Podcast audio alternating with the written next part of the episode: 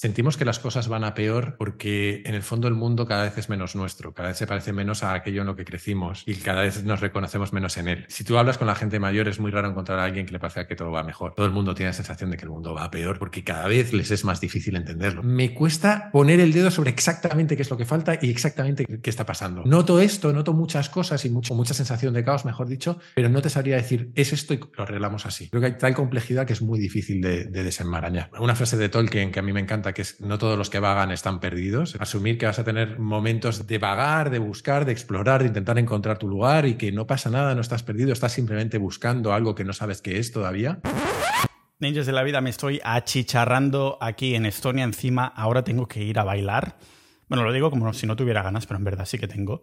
Lo que pasa es, claro, estarás ahí sudando, bailando con chicas, que por cierto, yo no estoy bailando salsa o bachata, que es lo más típico, sino que llevo unos años, no sé si lo he mencionado, ni siquiera aquí en el podcast, me lo he guardado bastante para mí, pero un tipo de baile que se llama Lindy Hop, aunque tenga la palabra hop, no se parece al hip hop, sino que es un tipo de swing dance. Y la gente dirá, ah, Pau, swing de swinger, ¿no? Ah, ya sé por dónde vas. No, swing dance es hay como muchas ramas de estos bailes. Swing es básicamente jazz.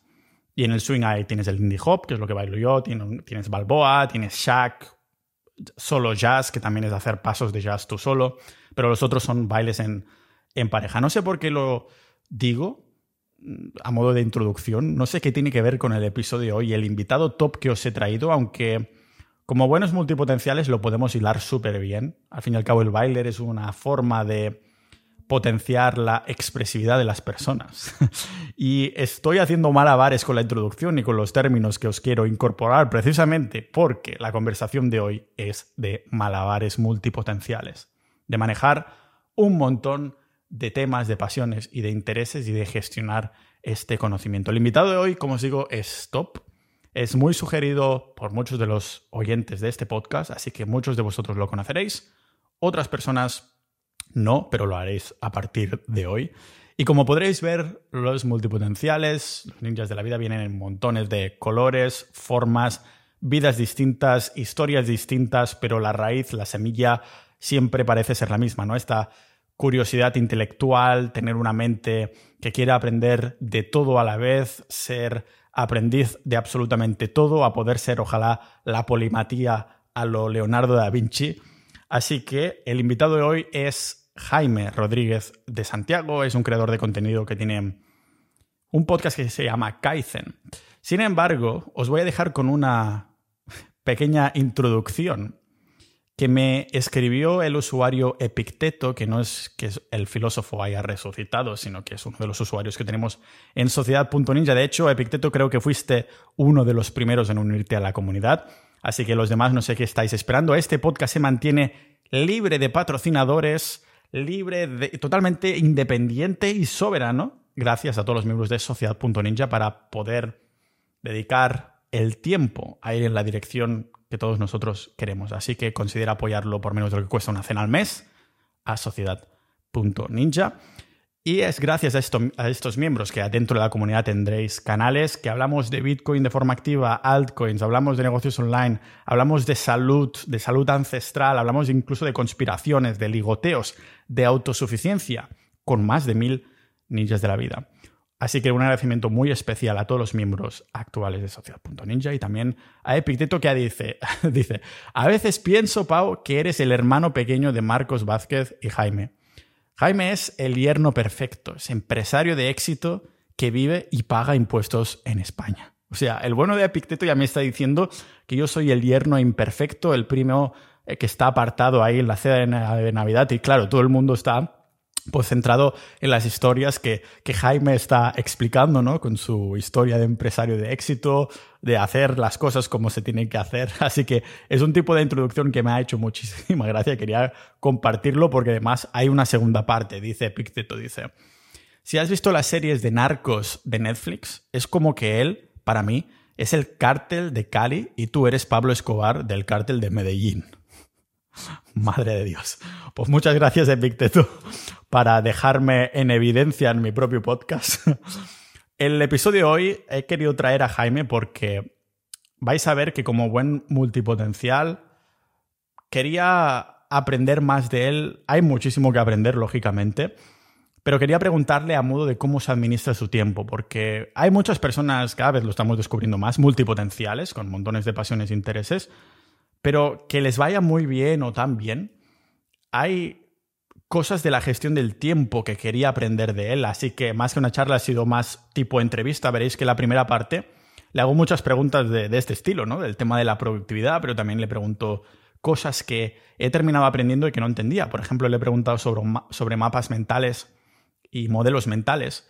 Y aunque quizás conociéramos el trasfondo, lo que significa, ponerle un nombre o una categoría va muy bien porque es una manera de entender mejor el mundo, de clasificarla, de crear claridad. Por ejemplo, es el motivo por el que creamos carpetas en los ordenadores y nuestros dispositivos y después ponemos ahí las fotos o los archivos, porque entonces está más clasificado en nuestra mente. Así que podemos decir que he aprendido mucho de cosas en general también de su forma de vida. Y le quería preguntar cómo se gestiona su tiempo con habiendo publicado un libro, habiendo sido padre recientemente, siendo un empresario de éxito que ha movido empresas como BlaBlaCar. Y tenía muchas preguntas que hacerle y, lógicamente, como sucede con todos los multipotenciales, sentimos siempre que el tiempo se nos echa encima. La segunda parte, sobre todo me ha gustado especialmente el final en que hablamos un poco de, la dirección del mundo, cómo vemos el mundo, ¿no? Hablamos del tiempo, del mundo en general. Así que creo que lo vais a disfrutar como buen multipotencial que seguramente eres. Os dejo aquí entonces hablando con Jaime Rodríguez de Santiago en este podcast multipotencial de Pau Ninja.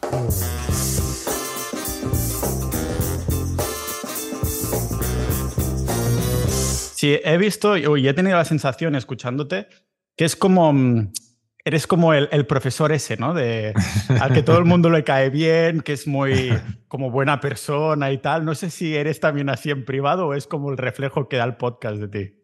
Eh, no lo sé, no lo sé. Quiero pensar que, el Jaime del podcast se parece al Jaime de la realidad, pero al final todos cuando, cuando comunicamos, pues comunicamos una parte de nosotros, ¿no? No, no sale todo.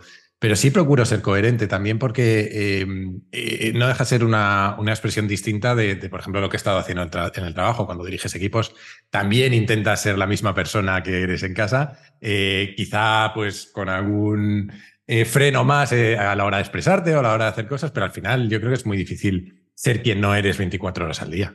Total.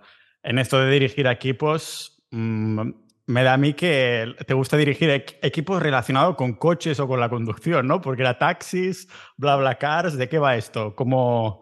Eso ha sido más una casualidad que otra cosa. A mí lo que me gusta es Internet. Yo soy un friki desde pequeño y, y en un momento dado aterricé en BlaBlaCar hace ahora pues casi 10 años exactos em, y tuve la suerte de hacer carrera en BlaBlaCar y fui evolucionando, fui teniendo distintas eh, oportunidades y, posiciones. Y claro, cuando tuve que cambiar de empresa o quise cambiar de empresa, pues lo primero que te surgen son proyectos de movilidad. Entonces me surgió la posibilidad de unirme a, a una empresa que se llamaba MyTaxi por entonces, que ahora se llama FreeNow, que en España hacen taxis, pero que en toda Europa hacen taxis, VTC, patinetes, bicicletas, de todo. Em, y, nada, ahí he estado los últimos cuatro años, hasta la semana pasada que anuncié que, que, lo dejaba y que me, y me voy a tomar un, tiempo sabático para pensar qué quiero hacer con, con mi futuro, que no lo tengo muy claro ahora mismo. Bueno, entonces esto significa que la conversación de hoy va a venir con chicha, ¿no? Porque debes tener un montón de cosas en la cabeza. De hecho, el último episodio tuyo iba por esta línea, ¿no? Eras en esta parte más personal y demás. Ah, entonces lo anunciaste la semana pasada y dijiste, ¿sabes qué? Me voy a tomar un tiempo, voy a mm. dejar... pero por alguna, algún motivo específico de lo que quieres hacer o es más bien de lo que no quieres hacer? Realmente se han juntado muchas cosas. La primera que, que los últimos 10 años, te decía, hace 10 años entré en, en BlaBlaCar, han sido súper intensos, porque se me ha juntado la parte eh, profesional de dos empresas pues bastante cañeras en el día a día, con, con, haber lanzado el podcast, que lo lancé como un, vamos, como un hobby, sin mucha expectativa, pero que se me ha ido bastante de las manos. Entonces, por un lado había una carga de, de desgaste y de cansancio importante. Y por otro lado es que he sido padre hace cinco meses. Entonces, compaginar todo y, y además eh, poder disfrutar de la niña me parecía el momento más oportuno ahora hacer un pequeño descanso. Y también yo siempre he visto mi carrera como, bueno, mi carrera y mi vida como, como una serie de etapas, casi como los arcos de las historias de los cómics, ¿no? Que hay eh, eh, épocas, ¿no? Eh, tuve una etapa de emprendedor, otra de directivo y ahora quiero pensar un poco cómo quiero que sea la siguiente, que no tiene por qué no ser como las anteriores, pero no lo tengo muy claro. Entonces, a veces creo que la mejor forma de, entender qué quieres hacer es dar tiempo y, descubrir qué echas de menos y qué no. Y eso solo los descubres con tiempo, creo. En estas etapas que mencionas, ¿es como que la mayor parte de tu energía va a estas etapas en concreto? Es decir, si estás en BlaBlaCar y dices, ostras, pues voy a destinar mi energía aquí, ¿cómo mm. mantienes, digamos, no puedes mantener el mismo nivel de energía en las otras cosas de tu vida, ¿no? Es decir, vas enfocado así y, o cómo, cómo distribuyes esta energía con estas etapas que tiene pinta que las describes como que son etapas bastante largas, ¿no? Porque si estás 10 años así... No, BlaBlaCar fueron 6 años y FreeNow han sido 4 más o menos. Em, pero, pero dentro de esas etapas al final hay subetapas, ¿no? Hay, hay fases. y, por ejemplo, cuando yo entré en BlaBlaCar es básicamente lo que tú has dicho, ¿no? Yo entré en BlaBlaCar después de eh, fracasar con un proyecto de emprendedor y de básicamente quedarme sin ahorros. Entonces era un momento en el que necesitaba aprovechar las oportunidades que tuviera y ahí sí que el foco fue, fue muy fuerte y, realmente dejaba poco espacio para otras cosas. Pero no sé, llevaría un año y medio, dos en BlaBlaCar cuando empecé a echar de menos. Yo siempre he hecho muchas cosas en paralelo, entonces echaba de menos eh, hacer otras cosas, tanto de proyectos como de ver con gente, hacer deporte, etc. Y, y ahí empecé a hacer una cosa muy friki que he contado alguna vez, que es que me empecé a poner eh, lo que llamo KPIs personales. A principio de año me decía una serie de cosas que quería conseguir a lo largo del año. De cuántas películas quería ver, cuántas veces quería quedar con mis amigos, cuántas veces quería sacar a mi madre a cenar, cosas así, ¿no? No tanto por la obsesión por conseguirlo, sino por ir revisándolo cada mes y ver que no me desviaba mucho en ninguna dirección, que no pasaba demasiadas horas trabajando, por ejemplo. De hecho, un ejercicio que me hice entonces, que es bastante deprimente, eh, cuando lo haces, eh, si eres asalariado, fue eh, yo estaba trabajando muchas horas, eh, calculé lo que ganaba por hora y dije, joder, lo mismo no me compensa trabajar tantas horas. Entonces, a partir de ahí, yo creo que eh, uno va desarrollando sus propias herramientas para intentar equilibrar su vida, teniendo en cuenta que es inevitable que las cosas se desequilibren de vez en cuando. Sí, totalmente. Entiendo. Bueno, eres un, ¿cómo lo diría? Que también eres un malabarista de intereses, de mm. pasiones, de proyectos, de un montón de cosas. Y bueno, el, podcast lo refleja, tú como persona lo reflejas.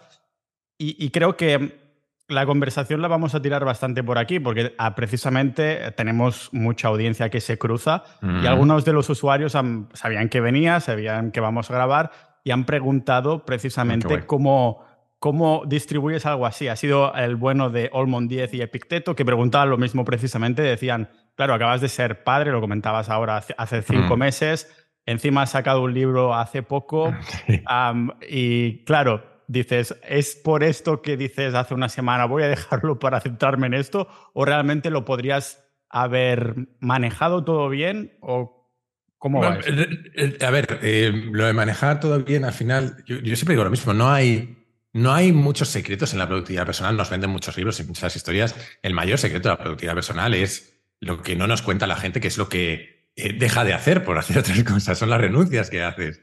Em, entonces, yo me he tirado muchos. Yo soy muy introvertido y ahí tengo una ventaja. Por ejemplo, no me gusta salir de fiesta, no me gustan esas cosas, entonces ahí gano muchas horas. Y hasta ahora no tenía, no tenía hijos, ¿no? Entonces tenía mucho tiempo para hacer muchas cosas. Eh, sí es cierto que em, yo he aprendido una cosa sobre esto de hacer muchas cosas a la vez y es cuando tú a alguien le planteas, oye, vas a tener un podcast, tu trabajo, vas a escribir un libro, etcétera, eh, todo el mundo dice es imposible hacer toda la vez. Y efectivamente, si empiezas de cero es imposible hacer toda la vez. Lo que sí es posible es estar haciendo una cosa e ir añadiendo poco a poco otra y luego ir añadiendo poco a poco otra a medida que vas dominando determinados temas. O sea, mi trabajo era un trabajo de responsabilidad, pero llevaba 10 años haciéndolo, más o menos sabía lo que tenía que hacer, sabía organizarme, etcétera, y sabía encontrar mis huecos. Lo mismo con el podcast. Llevo ahora, eh, pues voy a, va a cumplir cinco años, cuatro años y medio lleva. Eh, entonces eh, ya tienes una facilidad acumulada de hacer las cosas que las haces cada vez más rápido.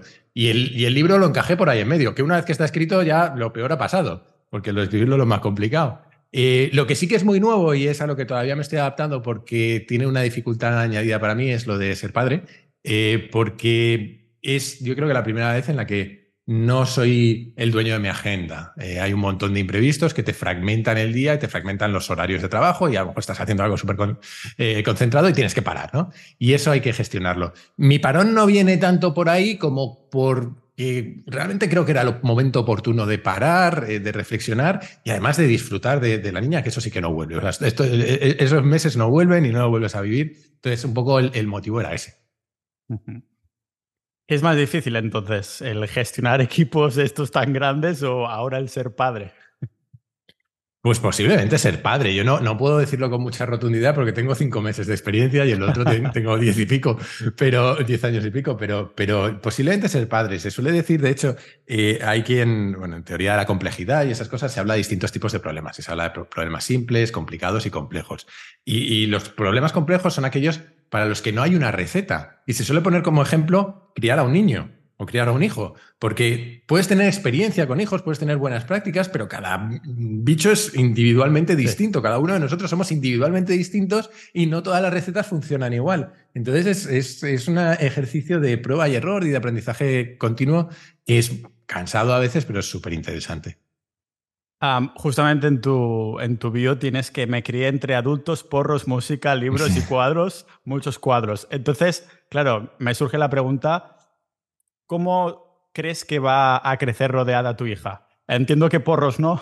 Mucho podcast, no, muchos no, Claro, mi, vida es muy distinta a la que tuvieron mis padres, para bien o para mal, para ella. Eh, yo creo que fui muy, afortunado, hablando en serio, porque Em, mis padres eran medio hippies y viajamos mucho por, por, España cuando yo era pequeño. Mi padre era profesor de instituto em, y yo crecí, crecí, realmente rodeado de adultos, escuchando conversaciones adultas y rodeado de artistas y muchos cuadros. Y bueno, sí, también hay aporros y hay sustancias y cosas así que no son las habituales en, en un entorno infantil, pero, pero bueno, nada, nada, nada especialmente grave.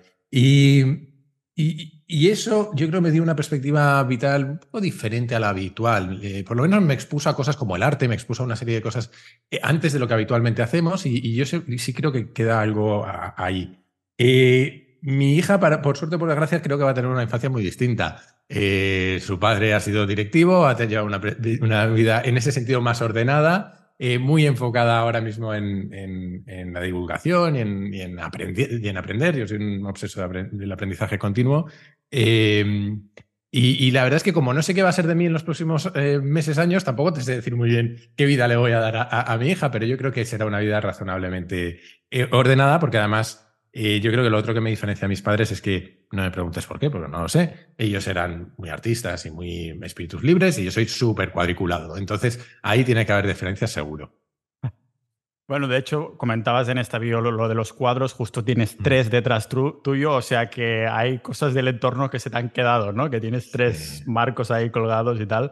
Ah, yo me siento muy identificado en algunas de las cosas que comentas, porque comentas el tema de ser cuadriculado y a la vez de...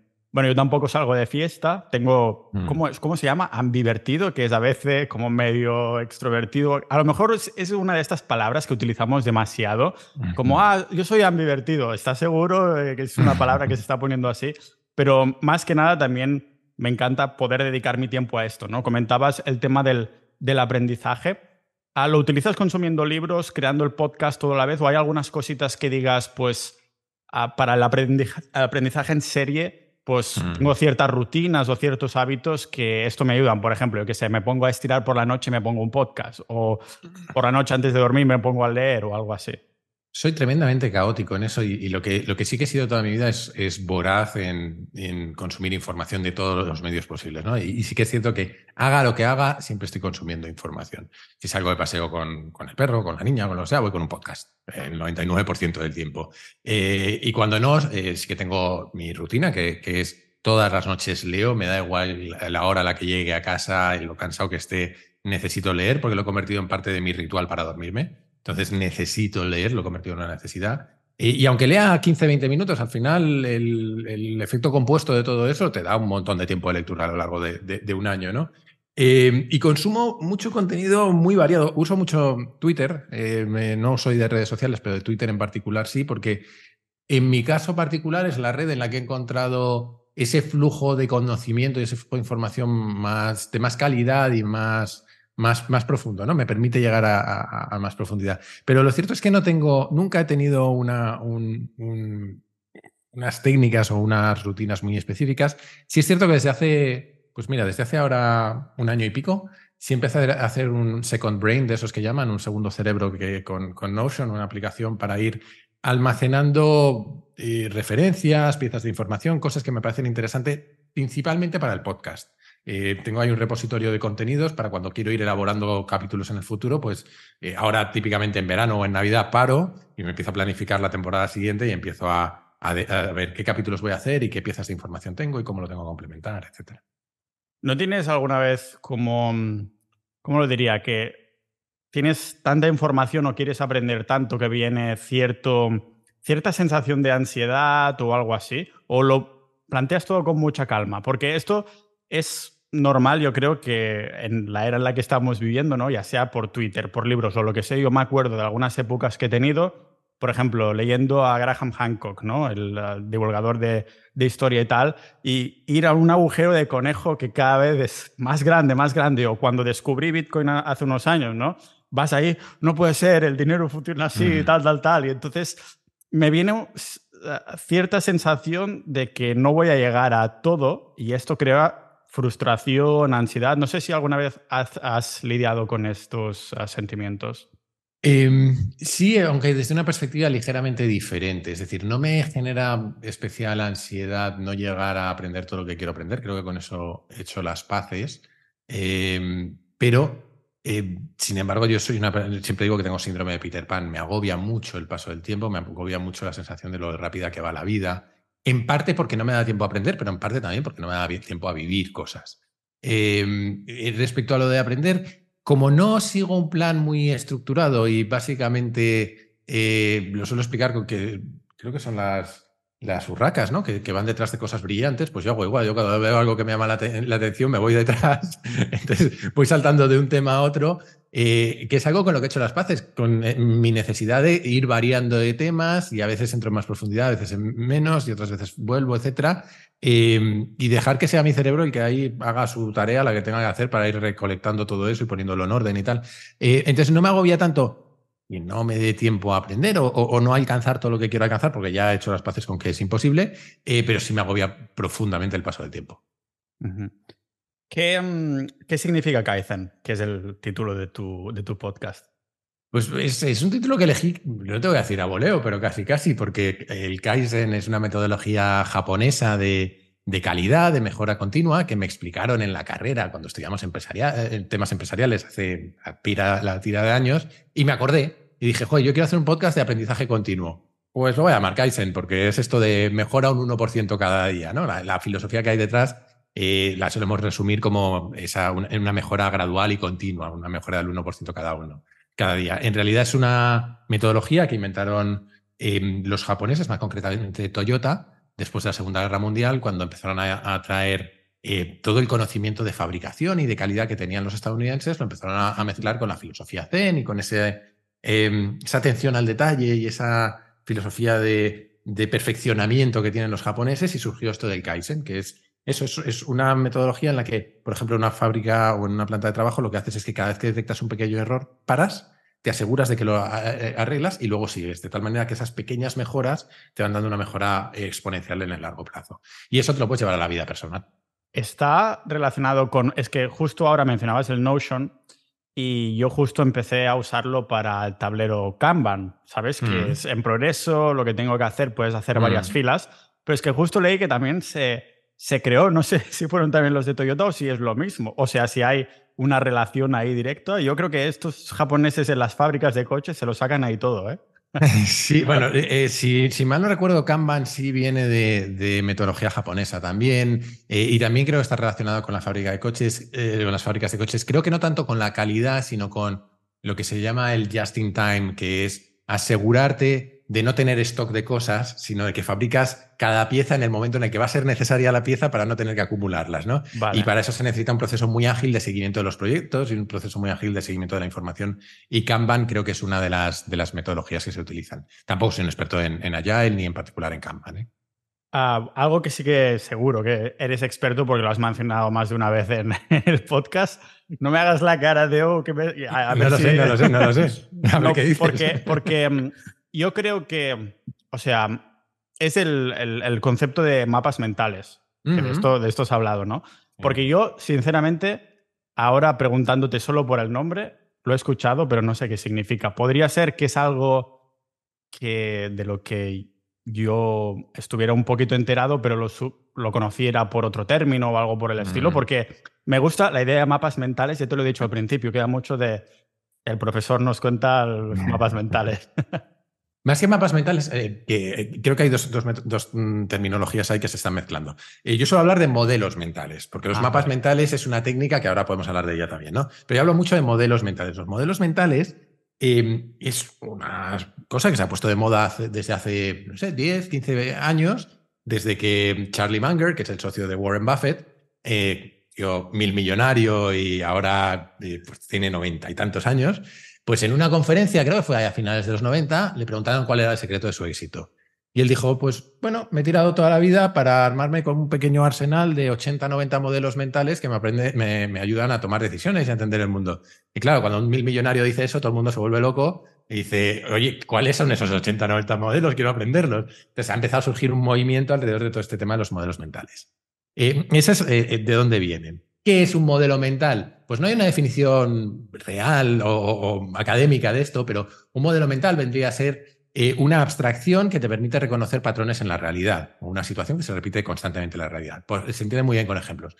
Un modelo mental es la ley de Pareto. Eso de que el 20% de los inputs genera el 80% de los outputs y, viceversa.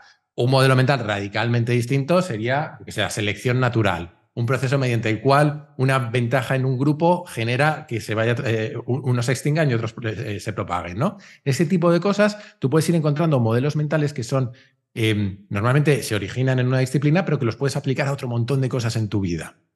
Em, y, a mí lo que no me gusta es verlos como una lista, eh, que es lo que ha hecho todo el mundo, porque creo que así no funcionan. Creo que la gracia de los modelos mentales es entender cómo ves tú el mundo. Yo soy ingeniero, yo tengo una forma de mirar el mundo que viene de mi formación, y cómo puedes enriquecer esa forma de mirar el mundo con modelos que vienen de otras disciplinas. Eh, por ejemplo, yo en el podcast me he metido mucho en temas de psicología. No, soy psicólogo, pero es que me interesa complementar mi visión del mundo más, más eh, cuadriculada, más numérica, más exacta, con la idea de que los seres humanos somos irracionales, imperfectos, tendemos a la emoción, etc. Entonces, eh, creo que la mejor forma de abordar eso es armarte con esas herramientas de la manera que mejor te sirvan a ti. Como hacer adaptaciones un poco así, vendría a ser, o crearlos tú, digamos. Porque mm, bueno, yo, creo que más que crearlos tú, que podrías crearlos, creo que lo, más sencillo es ir leyendo sobre el tema, a ver cuáles te, cuentan, etcétera. Yo creo que le he dedicado como 17 capítulos ya. Eh, y ver cuáles no tenías en tu, en tu arsenal, no, no tenías en, tu caja de herramientas. Al final son herramientas. Un modelo mental es una forma de mirar las cosas o de reconocer situaciones, entender, por ejemplo, em, toda esta noción de la antifragilidad de, Taleb, que posiblemente lo conocerás, habrás hablado de ello, no deja de ser un modelo mental, es cómo consigo protegerme para que cuando las cosas malas me sucedan yo me haga más fuerte. Pues eso es una forma de afrontar un proyecto, pues armarte con todas esas herramientas. ¿Crees, por ejemplo, que un modelo mental como el que has puesto de ejemplo, la ley de Pareto, ¿no? que el 20% de las acciones dan el 80% de resultados, cuando tienes dudas a veces, ¿no? O sea, estos modelos mentales son como una salvación siempre. No sé si se entiende la pregunta. Es decir, si estás haciendo cosas y dices, esto no me acaba de salir o esto no sé qué, podrías ir a la lista que el concepto que tiene no te gusta, ¿no? De modelos mentales y decir, a ver cuál se asemeja más al, que me puede solucionar este problema, ¿no? Ah, claro, he estado haciendo la mayoría del, volumen cuando en verdad tendría que haber aplicado la ley de Pareto, ¿no? ¿En qué momentos podemos aplicar algo así? Sí, a ver, yo, creo que en parte pueden ayudar en momentos como esos, pero ahí corres un riesgo y es el de estar aplicando un modelo sin entender que es un modelo. Y un modelo es una abstracción, es una representación de la realidad que tiene márgenes de error y hay cosas donde no se van a aplicar correctamente. ¿no? Em, pero sí creo que, al final, para lo que sirven los modelos mentales es para darte pistas, para darte herramientas a la hora de reconocer esa realidad que, tienes delante. Y eh, yo creo que Pareto es un muy buen ejemplo. Eh, yo, por ejemplo, lo vinculo mucho con el aprendizaje de idiomas.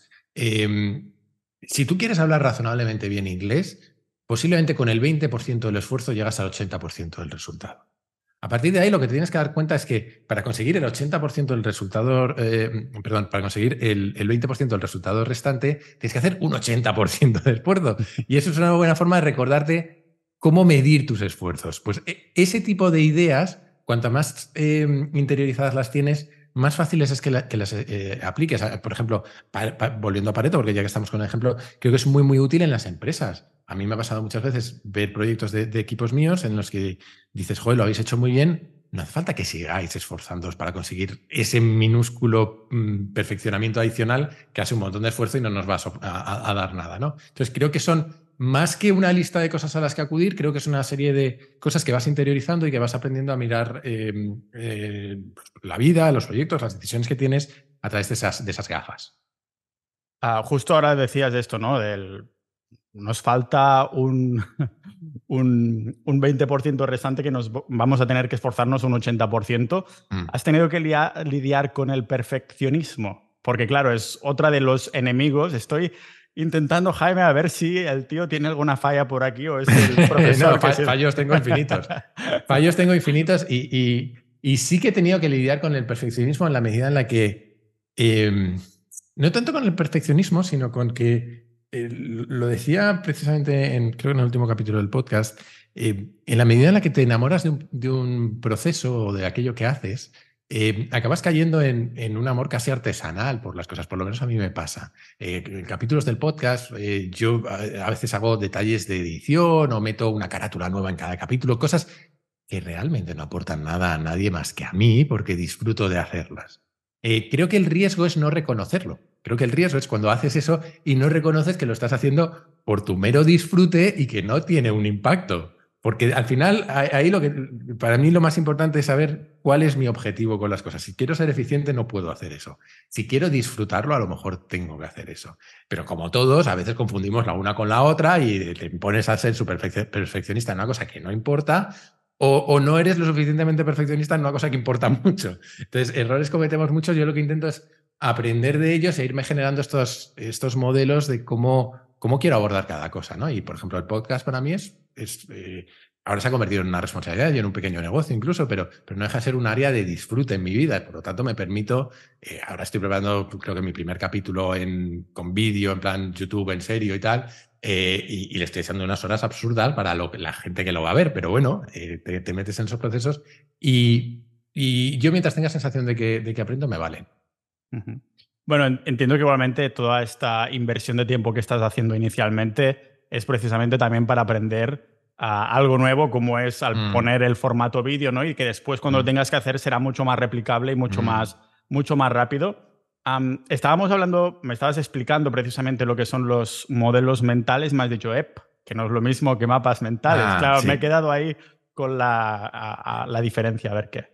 Es una, es, una, es una, tontería en realidad. Los, los, mapas mentales es una técnica que se suele utilizar principalmente en, en, tareas de creatividad, pero la puedes utilizar para tomar apuntes o para eh, organizarte tu día, no lo sé, que es una forma de eh, volcar en un documento ideas. Eh, y, y, es una forma muy visual porque lo que haces es que pones en el centro del documento, dibujas, en el, normalmente de hecho te dicen dibuja en el centro la idea que quieres perseguir. Por ejemplo, vamos a imaginar eh, quiero diseñar un coche nuevo. Entonces pones, eh, dibujas un coche y dices coche nuevo. Y empiezas a sacar ideas que no tienen, mm, de tal manera que las sacas como en las ramas de un árbol, del centro hacia los lados.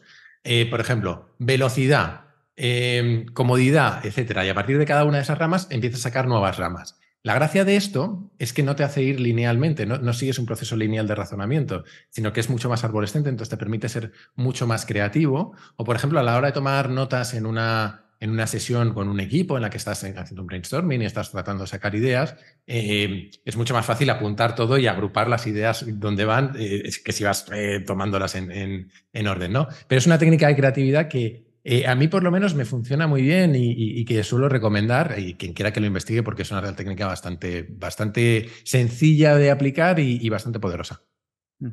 ¿Has comentado que, mm, no sé si lo aplicaste en esa idea emprendedora fracasada que has comentado al principio, para hilarlo perfectamente. no, desgraciadamente no, pero básicamente porque esa idea, cuando yo, me metí en aquel proyecto, yo tenía 25, 26 años, y honestamente no sabía nada.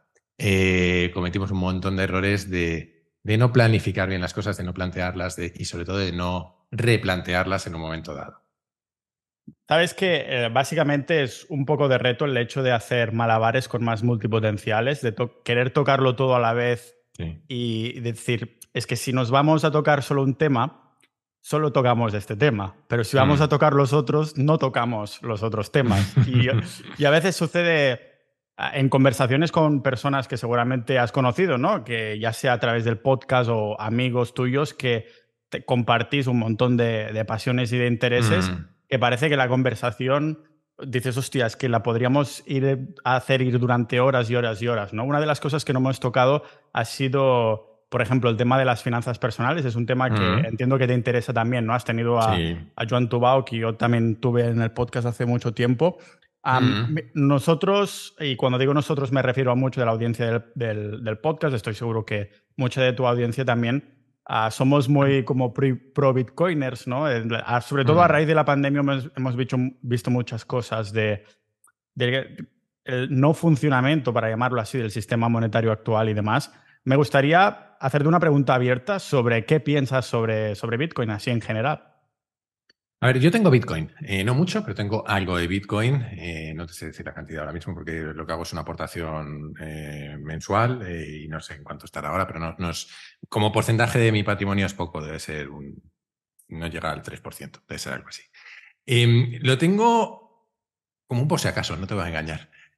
como un por si acaso en, en múltiples dimensiones. en una dimensión más em, ¿cómo se dice esto? más distópica, por si las cosas se van a garete, pues a ver si eso me salva.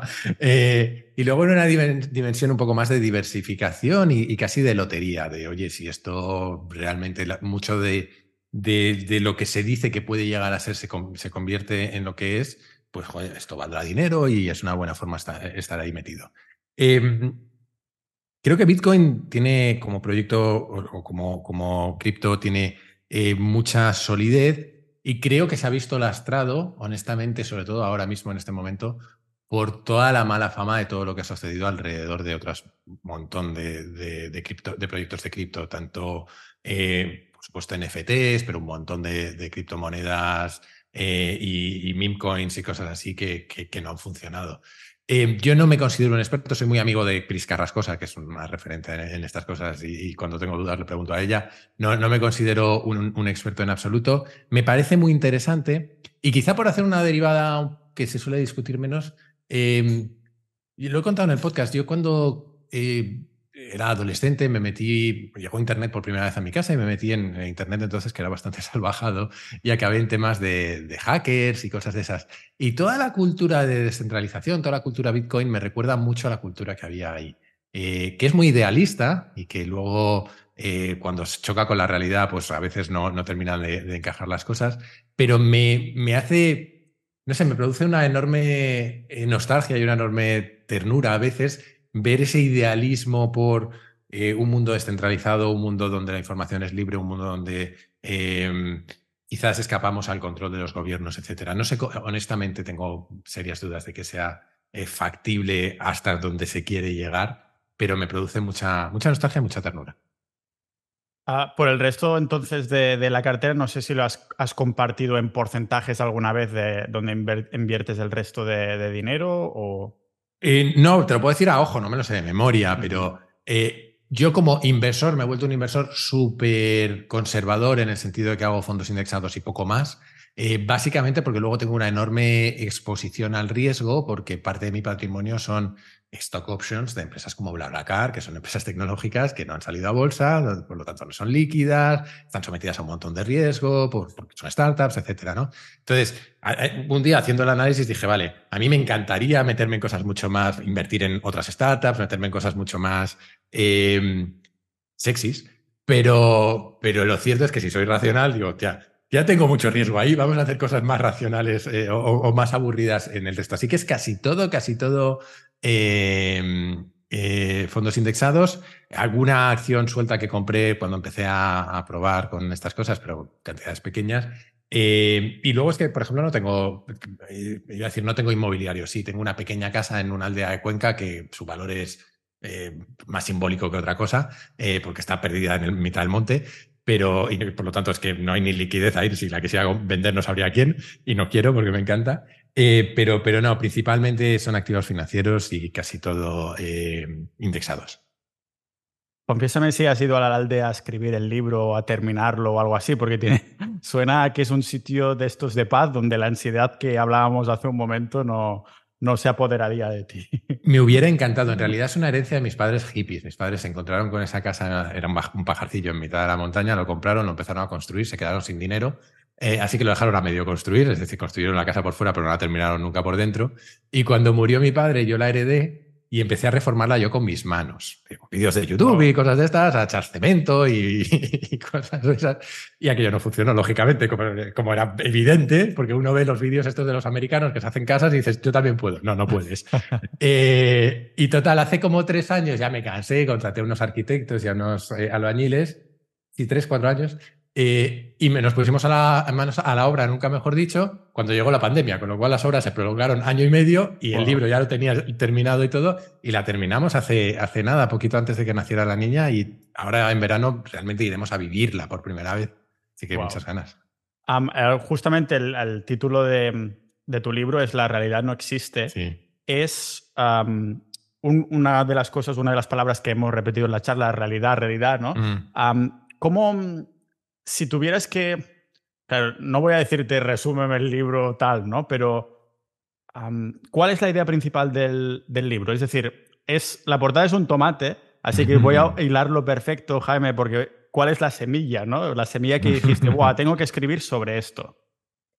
La semilla en realidad iba a ser una, una, serie de capítulos para el podcast, pero hablando con la editorial y pensando en qué tema les gustó mucho la idea. Eh, y la idea es básicamente que yo sí creo que la realidad exista, pero no creo que sea la que tenemos cada uno de nosotros en nuestra cabeza. Creo que, lo que tenemos en nuestra cabeza es un modelo de la realidad que tiene un montón de imperfecciones. Y tiene imperfecciones porque nuestros sentidos no son perfectos, porque estamos rodeados de información eh, confusa, imperfecta, la analizamos rápidamente, la distorsionamos, hay un montón de procesos psicológicos, eh, procesos em, también sociológicos de cómo nos relacionamos los unos con los otros.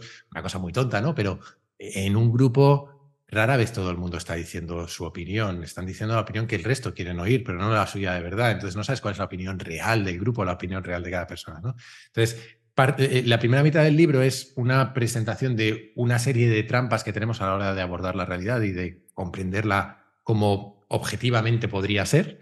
Eh, y la segunda mitad del libro son formas de pensar para acercarte un poquito más, cosas de las que hemos hablado un poco, ¿no? Un poquito más de pensamiento racional, pensamiento crítico, pensamiento probabilístico, una serie de formas de intentar em, sobreponerte aparte de esas trampas que hay a la hora de percibir la realidad. Y, es un tomate porque hicimos un juego visual ahí con la, con la, portada y la portada es roja y hay gente que ve el tomate y gente que no lo ve porque hay gente que no se da cuenta de o no entiende que es esa hoja verde que aparece por arriba. Y eso fue una genialidad de la, de la editorial que la verdad estuvieron muy, muy acertados con la, con la propuesta. Pues claro, ahora entiendo el concepto, tiene que ver con lo que ves, ¿no? Con la, con la realidad. Ah, claro, Jaime, tienes ya una hija, ahora el libro. Y no sé si el, árbol que vas a plantar van a ser tomates. El tomate no crece un árbol, ¿no? no, la tomatera, las tomateras no son, son, hortalizas. Pero, pero no, eh, no, he plantado árbol y eso me lo voy a dejar para más adelante por dejar alguna cosa. A lo mejor al lado de la casa cuando ya esté hecha o construida. Bueno, no sé si la terminaste.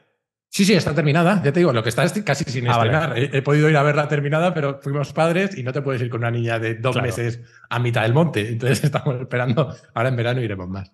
¿Va a ser un poco tu cabaña de ermitaño para trabajar en ciertos proyectos o cosas así? ¿Cómo lo ves?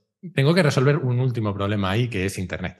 Ah, eh, ahora mismo solo tengo internet por satélite que va a pedales eh, y estoy a ver si con esto de los fondos europeos consigo que alguien lleve eh, una conexión decente allí porque no hay ni internet, ni móvil, ni nada. Pero en parte es eso, en parte es una forma de alejarte del ruido del día a día, del, trabajo, de la ciudad y todo. Mira, yo, yo, veraneaba ahí de pequeño con mis padres y adoro ese sitio. Eh, y cuando me hice adolescente empecé a odiarlo porque los adolescentes queremos estar en la ciudad, nuestros amigos. Necesitamos el, input constante de absolutamente todo. Ruido, ruido, ruido. Y de repente con veintipocos años, poco a poco cada vez empecé a echarlo más de menos, más de menos, más de menos. Y ahora cada vez que voy tengo la sensación de que me recargo de energía. Entonces es, un sitio de estos que tienes un vínculo eh, además emocional que, que, es especial por eso. Ah, de cosas, bueno, o sea, has, dejado el trabajo hace poco, una semanita en el momento de grabar esto, ah, pero todas las cosas que tienes ya están terminadas o casi, ¿no? Es decir, ya has sido padre, ya has terminado la casa, la, ah, también el, libro ya está escrito, ¿no? El podcast ya tiene audiencia. ¿Qué, ¿Qué tienes en mente para los próximos años? Es decir, ¿Eres una persona que se pone objetivos de estos súper largoplacistas? Has dicho al principio que, bueno, vas a tomártelo con calma, ¿no? Para disfrutar del momento, pero algo me dice que tu mente también dice, bueno, a lo mejor dentro de X tiempo, ¿no? Ya me lo miraré para más adelante, ahora es disfrutar el momento, mm. pero como más adelante tendré un poquito más de tiempo, a lo mejor puedo mirarme esta. ¿Hay alguna, algún proyectito, ya sea nuevo, que ya estés cultivando, que no sean tomates, que nos puedas comentar? A ver, no, lo primero que debo decir es que de lo de ser padre más que completarlo, he hecho la parte fácil. Ahora viene, ahora viene todo. Cuando sea adolescente y tal, sí. ahora viene todo lo demás. Entonces ahí tengo un proyecto a muy largo plazo, que ese sí que está muy claro, eh, que, me va a acompañar eh, el resto de mi vida. E, en lo demás es que eh, creo que también lo digo en la bio esa que, a la que te referías antes. Es que mi vida o mi carrera es lo contrario de una carrera bien planificada, es el resultado de perseguir mi curiosidad. Entonces tiene que ver con lo que me llama la curiosidad en cada momento. Eh, sí que tengo algún proyectillo, por ejemplo, algo de lo que no hemos hablado, yo suelo dar clases en escuelas de negocio, etcétera, y ahora me ha surgido una serie de cosas como para probablemente llevar algún programa y hacer algún programa de desarrollo de directivos, etcétera. Entonces, ahí eso lo voy a explorar porque me gusta mucho la docencia. Eh, el podcast yo creo que tiene mucho recorrido todavía, entonces eh, me va a llevar bastante, o sea, tengo mucho interés en, seguir eh, haciéndolo y desarrollándolo. Por eso te decía, estoy haciendo experimentos con vídeo, cosas así, porque quiero ver qué más puedo probar. Em, y luego, no, es que no te sé decir más, porque lo que me falta ahí es una pieza que tengo que ver cómo encaja en todo esto, que es el trabajo. Entonces tengo que encontrar un, trabajo que encaje bien con estas cosas. Entonces, no, no te sé decir. Em, no tengo más proyectos que ahora mismo que desarrollar esos que ya tengo entre manos. Claro, cultivar estos que ya estás creciendo, ¿no? Porque después, bueno, es lo que te comentaba al principio, a mí al menos me pasaría que voy al siguiente objeto brillante y entonces digo, ostras, es que todo esto que antes pensaba que brillaba menos, ahora vuelve a brillar otra vez y estás que, que, no sabes por dónde ir, ¿no? Ah, comentabas cuando hablábamos de la productividad que en este, no sé si era en este aspecto en concreto, que eras un poquito más caótico o no sé si tienes alguna manera de, de organizarte cuando tienes algo en la lista de tareas, en el to-do, que dices, hoy sí que tengo que dejar hecho esto para ir mañana tranquilo, aunque te lo autoimpongas. No sé si tienes alguna cosita que digas, no voy a decir truco, pero algún hábito en el que ya sea casi automático o alguna manera de hacer que te fuerces. No, a ver, tengo bastantes cosas en realidad, porque yo eh, una temporada en estas obsesiones variables que tenemos todos, que me dio por la productividad personal y por un montón de técnicas, un montón de herramientas, y al final te quedan cosas, ¿no? Lo que, lo que no tengo es un sistema eh, que pueda decirle a nadie, mira, mira este sistema y síguelo. He probado muchos, he probado GTD, he probado una serie de, sistemas, ¿no? Eh, pero sí que se me, se me, han quedado una serie de principios, ¿no? Principios, para mí, fundamental es em, lo que yo llamo gestión de la agenda y gestión de la energía, es decir, diseñar tu agenda cada día para, para, asegurarte de que en los momentos de máxima energía o máxima creatividad los, e, e, estés haciendo aquello que requiere máxima energía, máxima creatividad y en los momentos en los que vas a estar más cansado estés haciendo cosas que, que te demandan menos. Típicamente, por ejemplo, en el trabajo yo me suelo liberar las primeras horas de la mañana, que es cuando estoy más descansado y más, tengo más energía para hacer aquellas cosas que más me cuestan o incluso las que más pereza me dan. Los americanos le llaman a eso tragarse el sapo, ¿no? Empezar el, día tragándote el sapo, pues a veces es desagradable, pero es la mejor forma de quitarte esa tarea que decías tú que hay que eh, liberar. Otra tontería que hago yo soy muy de hábitos. Eh, y por ejemplo, te decía antes, necesito leer para dormir. No solo necesito leer, sino que antes de leer necesito haber dejado preparada la ropa del día siguiente, el desayuno del día siguiente, todo preparado para que según me levante por la mañana no esté gastando energía en tomar decisiones que me parecen absurdas como qué voy a desayunar o qué me voy a poner. Entonces eso lo dejo hecho la noche anterior, eh, de tal manera que empiezo con, más energía. Y a partir de ahí, em, yo, la verdad, me, me, apaño con una, con una to-do list muy sencilla de qué tengo que hacer hoy y poco más, pero sí que hago una cosa eh, relacionada con lo que te decía de la gestión del tiempo, la gestión de la, agenda, que es, en la medida de lo posible, intento ser lo más posible el dueño de mi tiempo. Eh, un problema que suele haber, sobre todo en las empresas, es que la gente te empieza a meter reuniones una detrás de otra cuando a ellos les va bien, solo porque tu agenda esté libre. Entonces yo lo que hago es meter reuniones conmigo mismo todo el rato y bloquearme huecos y solo dejar los huecos donde quiero que la gente, eh, donde me quiero reunir con gente. Entonces, eh, eh, al, final yo he tenido suerte, he sido directivo y puedo forzar un poco más esa situación, pero creo que todos tenemos cierta agencia que no siempre ejercemos sobre nuestra, nuestra organización del día a día y para mí supone un, diferencial enorme en la productividad. Delante de esta situación de ahora ser padre, comentabas al principio, ¿no? Que ahora te encuentras por primera vez, después de tantos años de directivo, que hay una directora que manda mucho más, ¿no?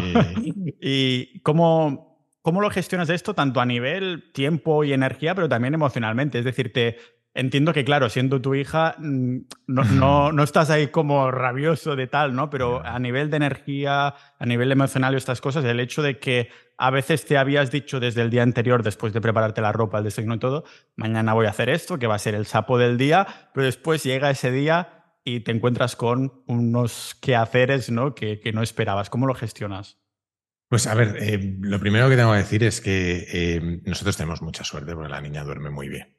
Eh, y ha dormido. También hemos sido súper cuadriculados desde el principio, le hemos metido horarios, etcétera, pero es que ha dormido muy bien desde el principio y eso ayuda muchísimo. También hemos sido muy planificadores. Por ejemplo, dijimos, mira, la niña va a dormir en una habitación y lo que hacemos es que cada noche duerme uno con ella y el otro duerme en la cama principal con unos tapones y descansa.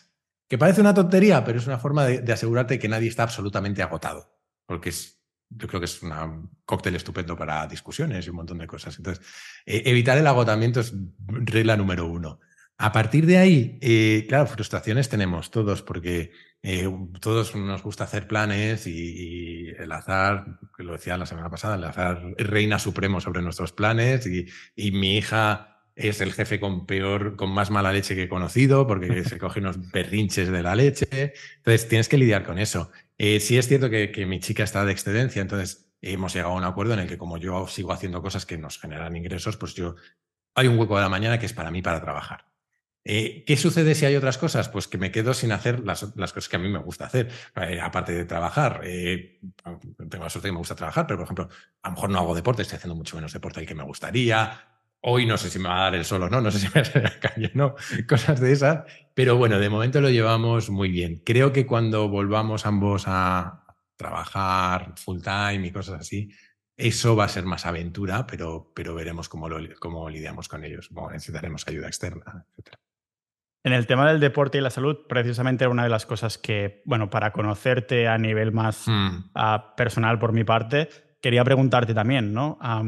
Haces menos del que te gustaría, pero ¿cuál es el mínimo entonces que, te autoimpones y cómo te lo autoimpones? Pues mira, en los últimos años me, había autoimpuesto hacer tres, cuatro días de entreno por semana. Em, ha ido, luego si quieres hablamos del tipo de entrenamientos, porque ha ido variando.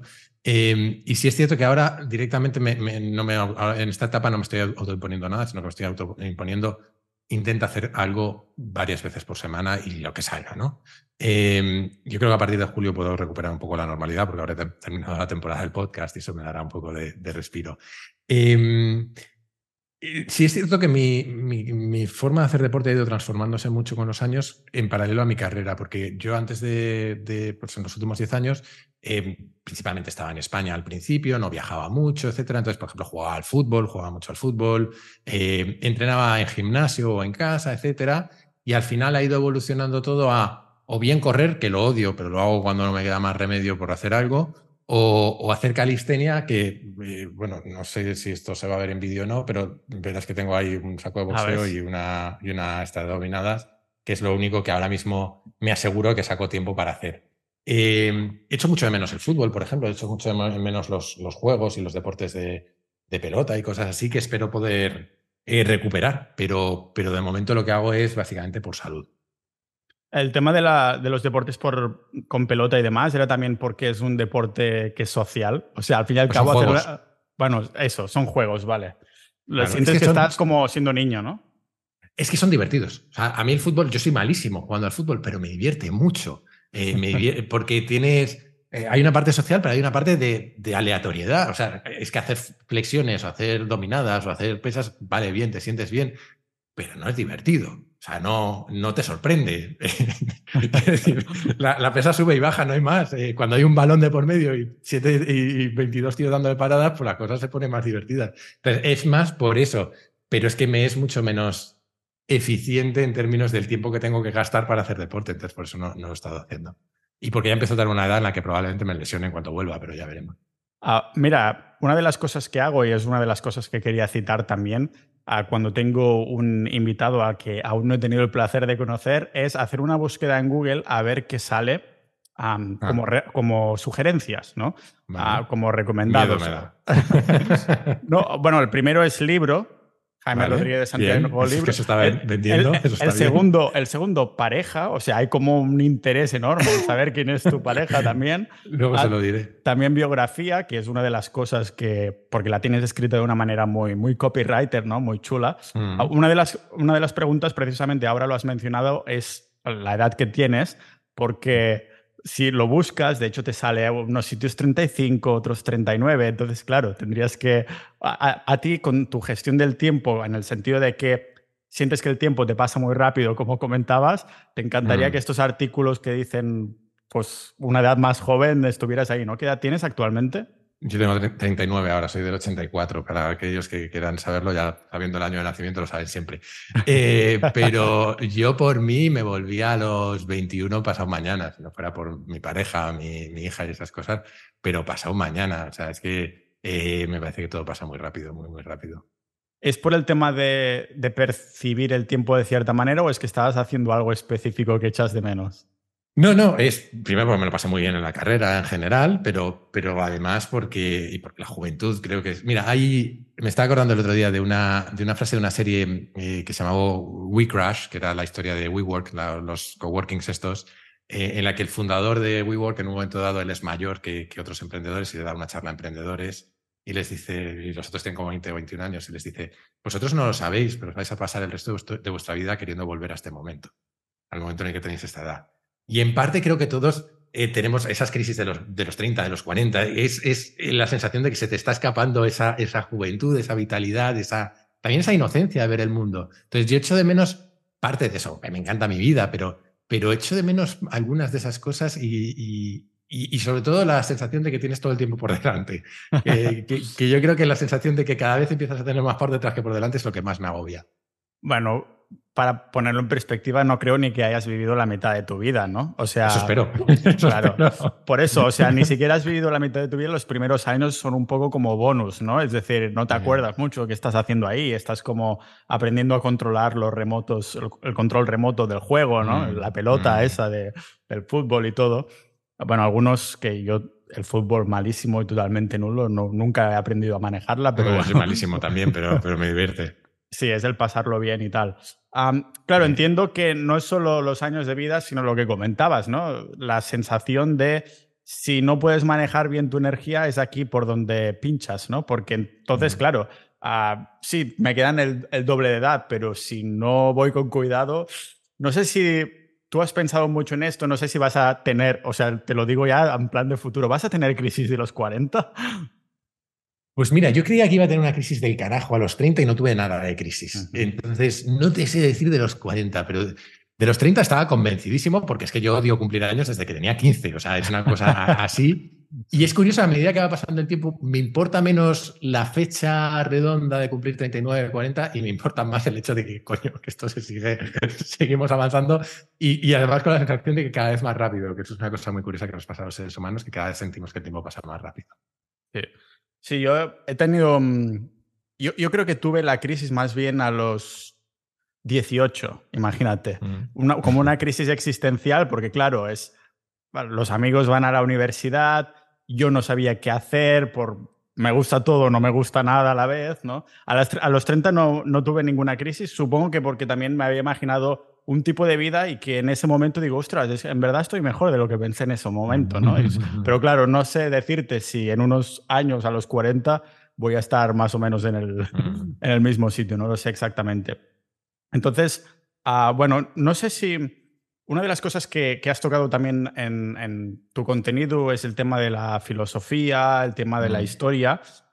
En esta nueva etapa en la que estás, normalmente las personas cuando tienen padres empiezan, cuando tienen padres, bueno, sí, no, cuando tienen hijos, empiezan a pensar mucho en el futuro de estos hijos, ¿no? Sobre todo en el tema mm. económico. Hemos tocado un poco las mm. finanzas por encima, ah, pero sobre todo en el tema económico y demás. Y no sé si Porque claro, y como yo digo, todo el mundo es estoico cuando no toca ser estoico. Es decir, cuando estás leyendo a Marco Aurelio, todo el mundo es estoico, ¿no? Pero es cuando te encuentras frente a esa adversidad que, que todos somos, reaccionamos así a bote pronto en vez de estoicos, como, como vendría a ser la frase, ¿no?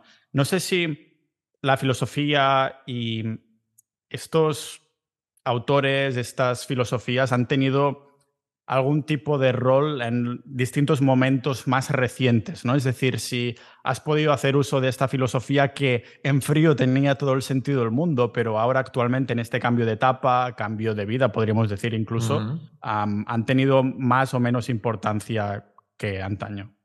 Te, diría, en mi caso particular es un poco al revés, en el sentido de que em, yo me he enfrentado a una serie de problemas y a circunstancias eh, incómodas, difíciles, desagradables en la vida. Por ejemplo, eh, mi padre falleció cuando yo era relativamente joven, tenía 23 años y después de una enfermedad larga, etc.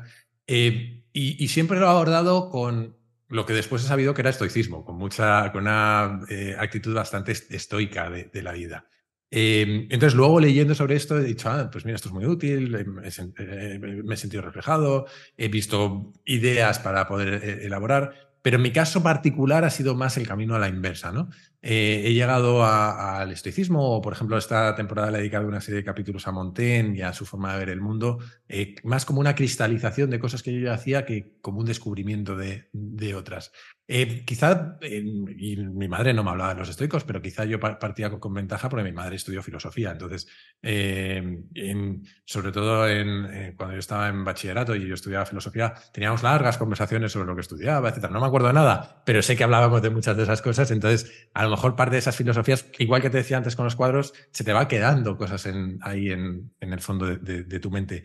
Em, en particular el estoicismo a mí me parece eh, una filosofía tremendamente útil si es capaz de, llevarla, con lo que tú decías, si es capaz de llevarla a la práctica. Pero me pasa un poco Em, con eso, lo mismo que con la meditación. Eh, está muy de moda meditar y yo tenía una amiga que decía algo que es muy cierto, y es, todos meditamos cuando no nos hace falta meditar, que es cuando estamos tranquilos, hemos hecho hueco en nuestras vidas, podemos meditar. Pero cuando empieza el estrés, casi ninguno tiene la, práctica de meditar y recurre a la meditación, que es cuando te haría falta de verdad, ¿no?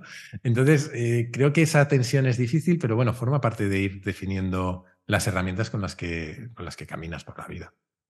En el tema de la autoayuda estabas mencionando la mm. meditación, también está, ah, está muy visto en estos como círculos, para llamarlo así, mm. pues las duchas de agua fría, eso, la meditación, ¿no? Y estas cosas, no sé si de estas cosas dices, pues yo hago esto, esto y cumplo todo el, perfil. Soy incapaz. Eh, a ver, soy incapaz de levantarme a las 5 de la mañana, lo intenté una temporada, dije, mira, esto no es para mí. Eh, no, eso de los horarios estos infernales no soy capaz. Odio el agua fría. O sea, creo, no sé si es que no. Yo soy muy delgadito, entonces no sé si es que no tengo grasa corporal o qué, pero es que lo paso fatal. Entonces, lo del agua fría, el Wim Hof y tal, no me veo capaz. Eh, y meditación sí lo he intentado. Y, hubo una temporada larga que estuve meditando, no sé si fueron casi seis meses, meditando casi a diario, etc. Eh, y no llegué a sentir lo que la gente dice que siente, esos estados de eh, de profundidad. Nirvana casi, ¿no? sí. casi nirvánicos. Eh, me servía muy bien para em, bajar revoluciones, para dormir, o sea, para irme más tranquilo a dormir, etcétera. Pero no llegó a, suponerme una diferencia eh, muy profunda. De hecho, luego he leído que, que de, todas estas cosas, de muchas de estas cosas, de las pocas que tienen un respaldo científico o una evidencia científica es la meditación, que tiene una evidencia científica como beneficios en un montón de áreas de nuestra vida, pero que esos beneficios no son eh, superiores a los que te da, por ejemplo, hacer deporte. Entonces, personalmente, mientras tenga energías y mi hija me deje, eh, creo que voy a priorizar hacer deporte que, ese tipo de cosas que me suponen un esfuerzo enorme y seguro que son maravillosas para un montón de gente, pero a mí me suponen un esfuerzo enorme y no siento un rendimiento.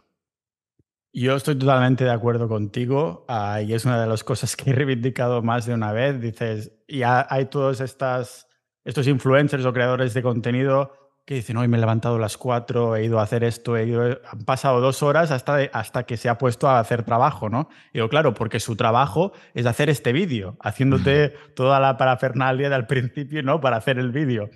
Ah, pero yo he intentado meditar, lo del agua fría totalmente. Hicimos un retiro en mi comunidad y fui la peor persona, el peor que lo pasó y se lo, lo dije a todos. Lo voy a pasar fatal, empujadme a hacerlo porque, bueno, estando aquí, pues vamos a aprovechar, ¿no? Y, claro, no sé, dentro de los eh, círculos de desarrollo personal se usa tanto porque sí que hay mucho respaldo científico en cada una de estas cosas, pero es lo mm. que dices tú, no son las únicas cosas. Sí, entonces, no sé, hay otras maneras. Por ejemplo, a mí lo que me va estupendamente para vaciar la mente o sentir, a ver, a ver dónde va la mente, incluso es caminar, básicamente. Mm. Entonces, camino aproximadamente una hora al día desde el gimnasio hasta casa, que es mi cardio, y, con esto sí que hay días que estoy mucho más despejado y otros días que pues saco el móvil, miro a ver algunos mensajes, pero claro, no vas a estar con el móvil caminando una hora, ¿no? Es en algún semáforo o algo así, ¿no? Y a mí esto me funciona no sé, mucho mejor en general.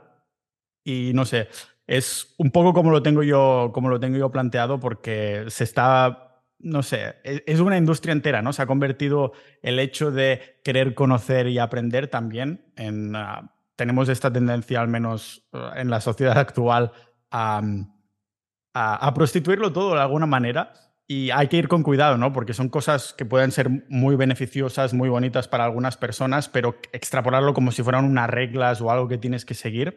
Quería hacerte una de las últimas preguntas precisamente, yendo en esta dirección. ahora que hablábamos del futuro, del pasado, de tu hija, el hecho de ser padre y demás, no sé si tienes la sensación que en la sociedad actual hay ciertos valores o algunas cosas así que se estén, que se estén perdiendo. No sé mm, ¿Qué, sensación tienes en este sentido? Porque yo es una de las cosas que he reiterado, pero no sé si es algo que sentimos que estamos en una etapa, o al menos yo, y ya pasará, o es algo que se está perdiendo y ya no se podrá recuperar. A ver, yo tiendo a ser muy autoconsciente de mis pensamientos y una de las dudas que tengo, ahora te respondo, pero una de las dudas que tengo acerca de eso es que em, tengo mucha sensación de que sentimos que las cosas van a peor porque en el fondo el mundo cada vez es menos nuestro, cada vez se parece menos a aquello en lo que crecimos y cada vez nos reconocemos menos en él. Eh, si tú hablas con la gente mayor, es muy raro encontrar a alguien que le parezca que todo va mejor. Todo el mundo tiene la sensación de que el mundo va peor, porque cada vez les es más difícil entenderlo. Mi madre cada día le cuesta más entender el mundo, la música, todo lo que hay alrededor. Y a mí, en cierta medida, me pasa lo mismo. Eh, joder, no sé qué edad tienes exactamente, pero tienes más de 30, menos de 40, o sea que somos más o menos de la misma generación. crecimos en, en, un mundo que era muy distinto al de ahora en un montón de cosas. Entonces, yo no sé si el rechazo que me provoca es que las cosas van a peor o es que soy yo que siento que se me escapa y que le pertenece a otros el mundo, ¿vale? Hecha esa, esa salvedad, eh, yo sí tengo cierta sensación de que en un montón de cosas estamos en lo que yo llamo una bisagra de la historia, un momento de esos que cambia eh, que, algo va a romper y que cambia todo en, muchas direcciones. ¿no? Em, creo que eh, cosas que, incluso yo, yo, por ejemplo, soy, soy eh, no, soy creyente y nunca he sido religiosa, en mi casa nunca hemos sido religiosas, pero creo que la pérdida de peso, por ejemplo, de la religión en la sociedad no la hemos sabido sustituir con algo que nos dé valores equiparables. Em, me pasa con, con, que tengo cierta sensación de decadencia de las potencias occidentales en general y, del modo de vida occidental. De hecho, he dedicado varios capítulos a, estos temas en el, podcast. Es decir, sí tengo sensación de que se están perdiendo cosas, sí tengo sensación de que están cambiando muchas cosas y, que es muy difícil anticipar el futuro. Volviendo por un segundo a Bitcoin, eh, eh, porque me he acordado que en uno de esos capítulos, por ejemplo, me metí en el tema de individuos soberanos, de si puede llegar el, fin de eh, los estados... Em, de, los estados soberanos, etcétera. Yo no creo que vaya a ser algo así, pero sí creo que, em, quizá por resumir, mi sensación más fuerte ahora mismo es que em, venimos de casi dos generaciones enteras desde el final de la Segunda Guerra Mundial en los estados occidentales, donde todo iba siempre a mejor y donde todos teníamos la sensación de que em, las sociedades y las personas progresaban cada vez más. Y creo que por primera vez nuestra generación y las siguientes están empezando a enfrentarse a una realidad en la que no necesariamente van a vivir mejor que sus padres.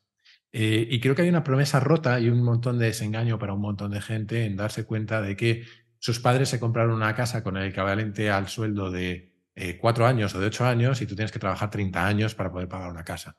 Ese tipo de sensación de falta de progreso creo que trae un montón de, eh, de desilusión y un montón de, de tristeza y un montón de frustración a la sociedad que creo que, que, se em, distribuyen un montón o se, manifiestan un montón de, casuísticas. Entonces, en parte sí, pero a la vez, y ya por cerrar del todo, me cuesta poner el dedo sobre exactamente qué es lo que falta y exactamente qué está qué está pasando. Noto esto, noto muchas cosas y mucho caos alrededor, o mucha sensación de caos, mejor dicho, pero no te sabría decir, es esto y lo arreglamos así. Creo que hay tal complejidad que es muy difícil de desenmarañar. Perfecto, entonces mi, pregunta que iba por ahí, totalmente destruida, justo como este caos que, estamos viendo. Eh, es verdad, todos tenemos la, el recuerdo de nuestros padres o abuelos diciendo, sí, yo mi casa la compré con una canica y un chicle y, y ahora, y claro, hemos estado siguiendo un paradigma en el que, claro, seguimos los consejos de esos en los que han ido a colaborando a que la sociedad cada vez sea más productiva, tengamos más, vivamos mejor pero de pronto es lo que dices tú, la promesa rota, ¿no?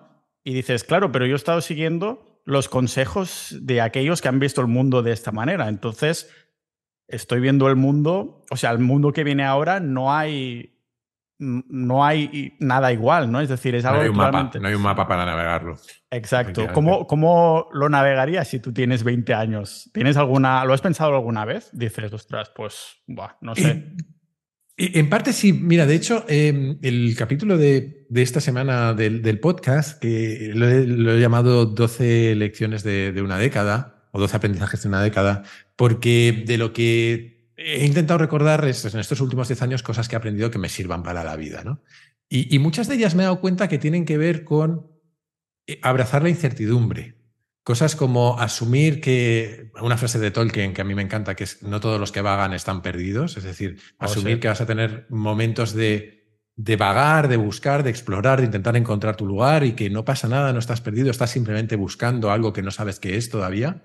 Em, orientarse mucho a la experimentación. Yo creo que eh, una cosa que yo he hecho y que, que, quiero seguir haciendo y que recomendaría a cualquiera, sobre todo cuando eres, especialmente cuando estás en los 20 años, como decías, es hacer muchos experimentos de bajo riesgo, pero muchos experimentos intenta descubrir qué te gusta, intenta descubrir qué funciona, intenta descubrir qué no, intenta conseguir la mayor, eh, el mayor feedback de información posible sobre, sobre la vida y el mundo para aprender rápido.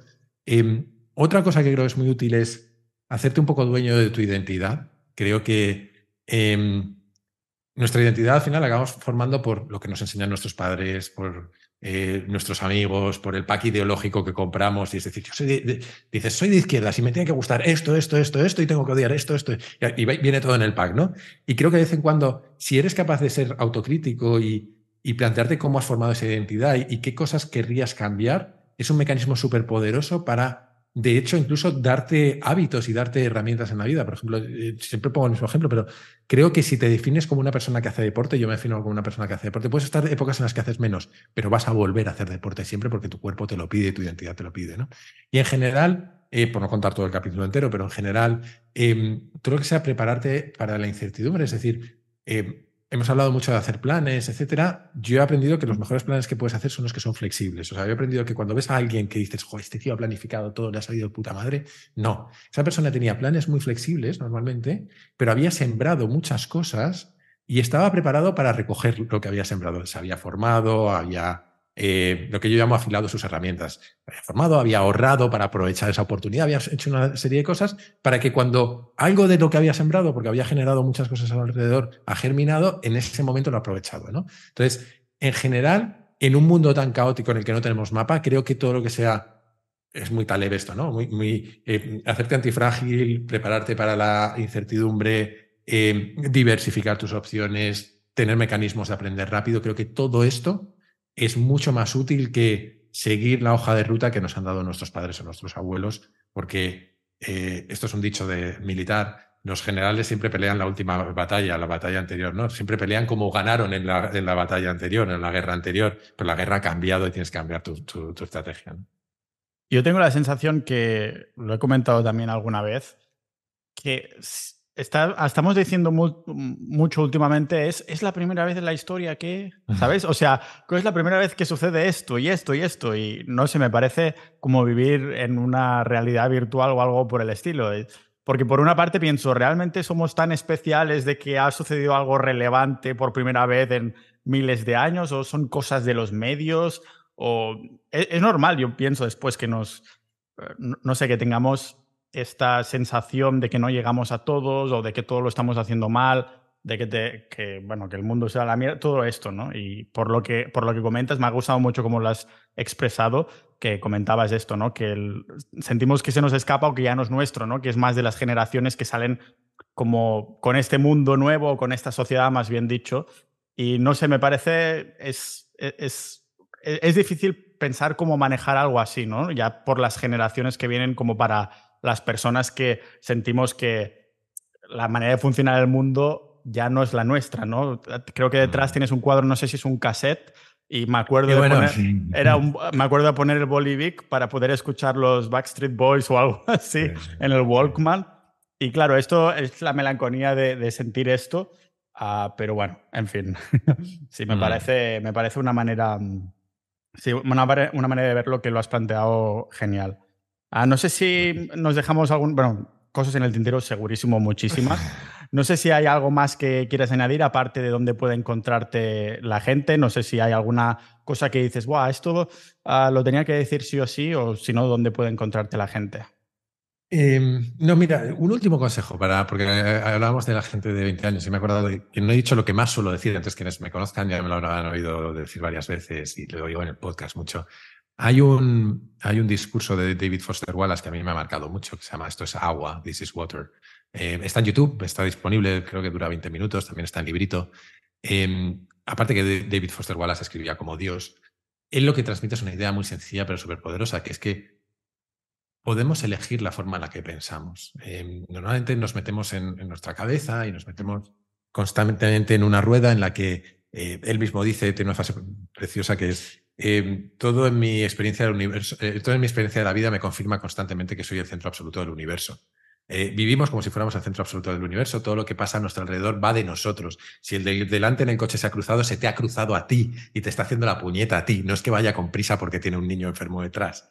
Entonces, em, él dice que vivimos en ese modo automático en funcionamiento en el que nos vamos constantemente a eso, pero que si hacemos un poquito de esfuerzo puedes elegir cómo piensas. Y esto es parte del estoicismo, ¿no? Es puedes elegir, eh, hablarte mejor a ti mismo y explicarte la realidad de una forma que tiene... Y, esa capacidad de explicarte la realidad creo que te ayuda a lidiar con estas frustraciones de las que hemos hablado, a, asumir que el mundo cambia muy rápido y que tienes que eh, navegarlo y flotar y que te lleve a donde tenga que llevar, etcétera, ¿no? Entonces, esa se me había quedado en el tintero. Por lo demás, que me lo he pasado muy bien, que muchísimas gracias por la invitación me pueden encontrar en, en Kaizen, en el podcast o en mi web, jaimerodríguezsantiago.com.